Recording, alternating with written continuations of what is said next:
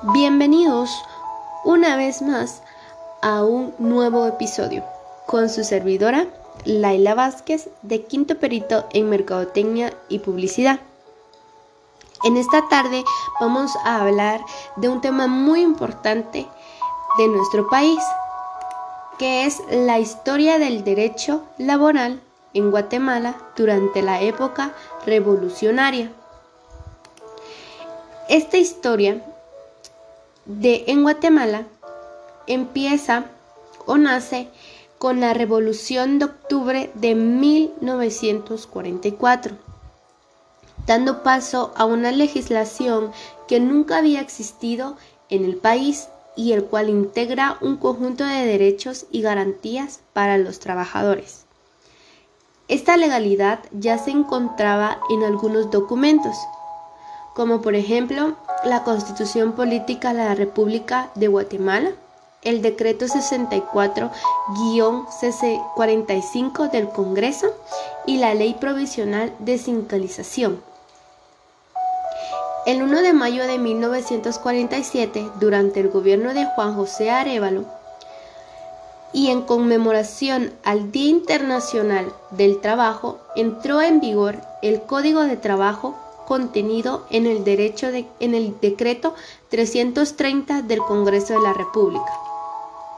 El presidente Juan José Arevalo de 1945 a 1951 fue presidente de Guatemala.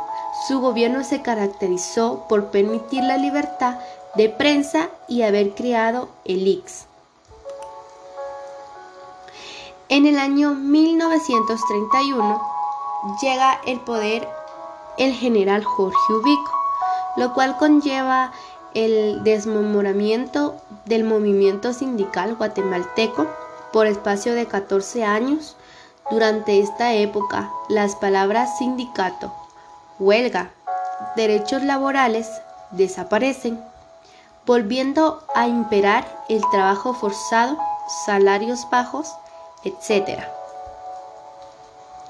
El periodo revolucionario comprende 10 años, del 30 de junio de 1944 con la caída del gobierno de Ubico, al 27 de junio de 1954 cuando es derrocado el presidente Jacobo Arbenz Guzmán, efectivamente la revolución de 1944 es un genuino contenido popular y su obra realizada en los 10 años benefició directamente al pueblo, pues por primera vez en la historia política de Guatemala, las masas desposeídas conocen la justicia social y a través de una efectiva protección y defensa de los intereses de la clase trabajadora, por medio de la legislación laboral, por la seguridad social para los trabajadores urbanos y sus familias,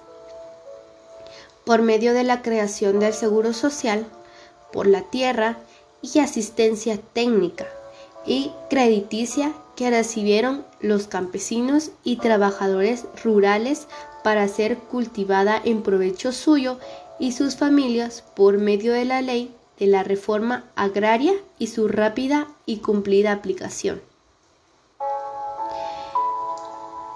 Es justificado mencionar que con la Revolución de 1944 nace el derecho laboral en Guatemala, con sentido tutelar de los trabajadores, brindándoles protección jurídica preferente frente al capital para compensar su desigualdad económica inspirada en las doctrinas más avanzadas de la época, identificadas con la clase trabajadora.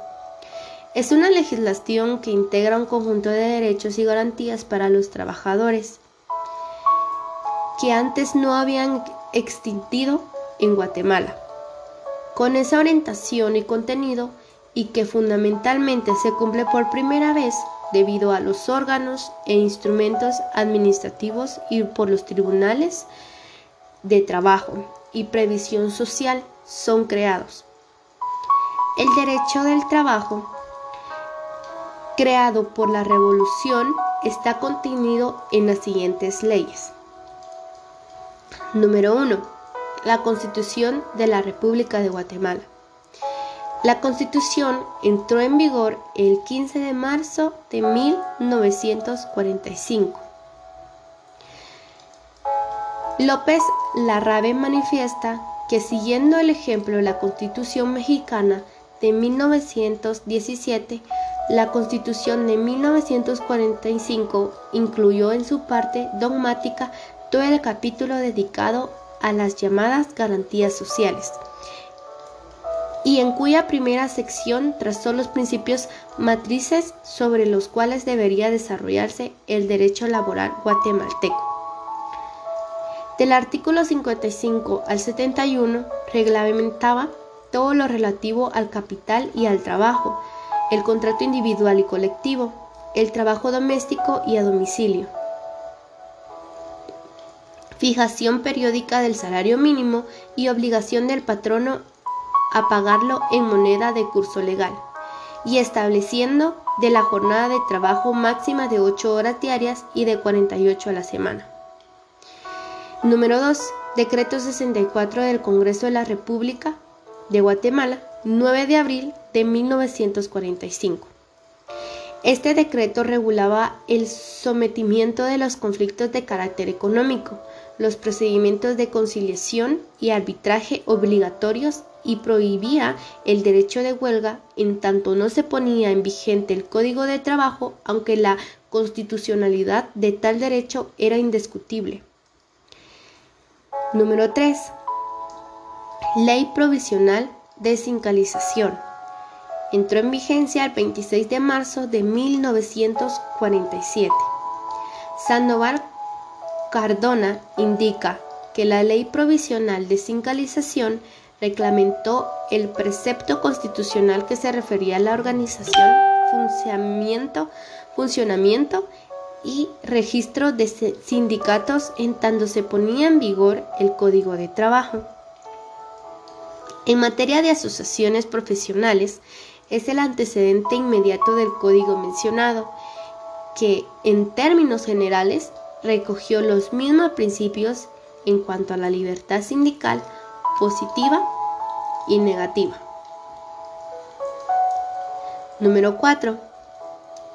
Entró el Código de Trabajo, entró en vigor el primero de mayo de 1947 en conmemoración al Día Internacional del Trabajo contenido en el decreto 330 del Congreso de la República de Guatemala, recoge y desarrolla los principios y lineamientos contenidos en la Constitución de 1945 sobre materia laboral e incorpora muchos más.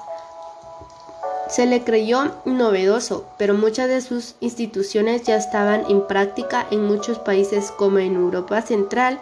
Asimismo se inspiró en la legislación mexicana y en el Código de Trabajo de Costa Rica. Contenía a la vez parte sustantiva y procesal.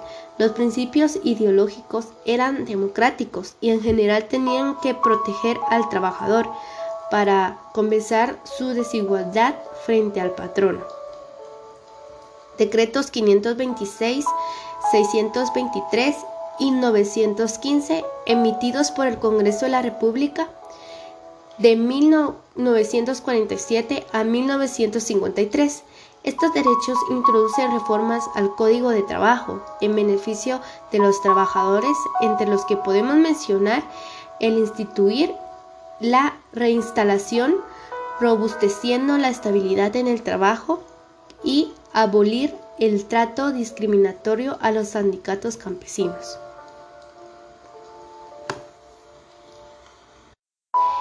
En esta se incorpora el aguinaldo, reconoce el derecho a sindicalizarse a trabajadores y patronos, así como la huelga y el paro, prohíbe la huelga para los burócratas y establece la posibilidad de militarizar los servicios públicos solo por el derecho genérico de asociación.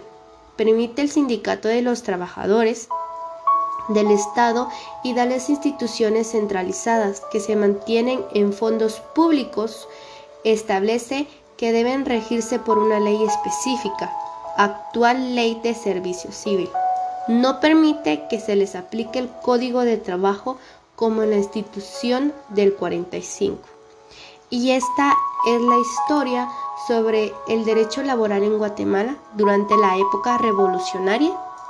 Espero que te haya gustado y que sea de tu agrado.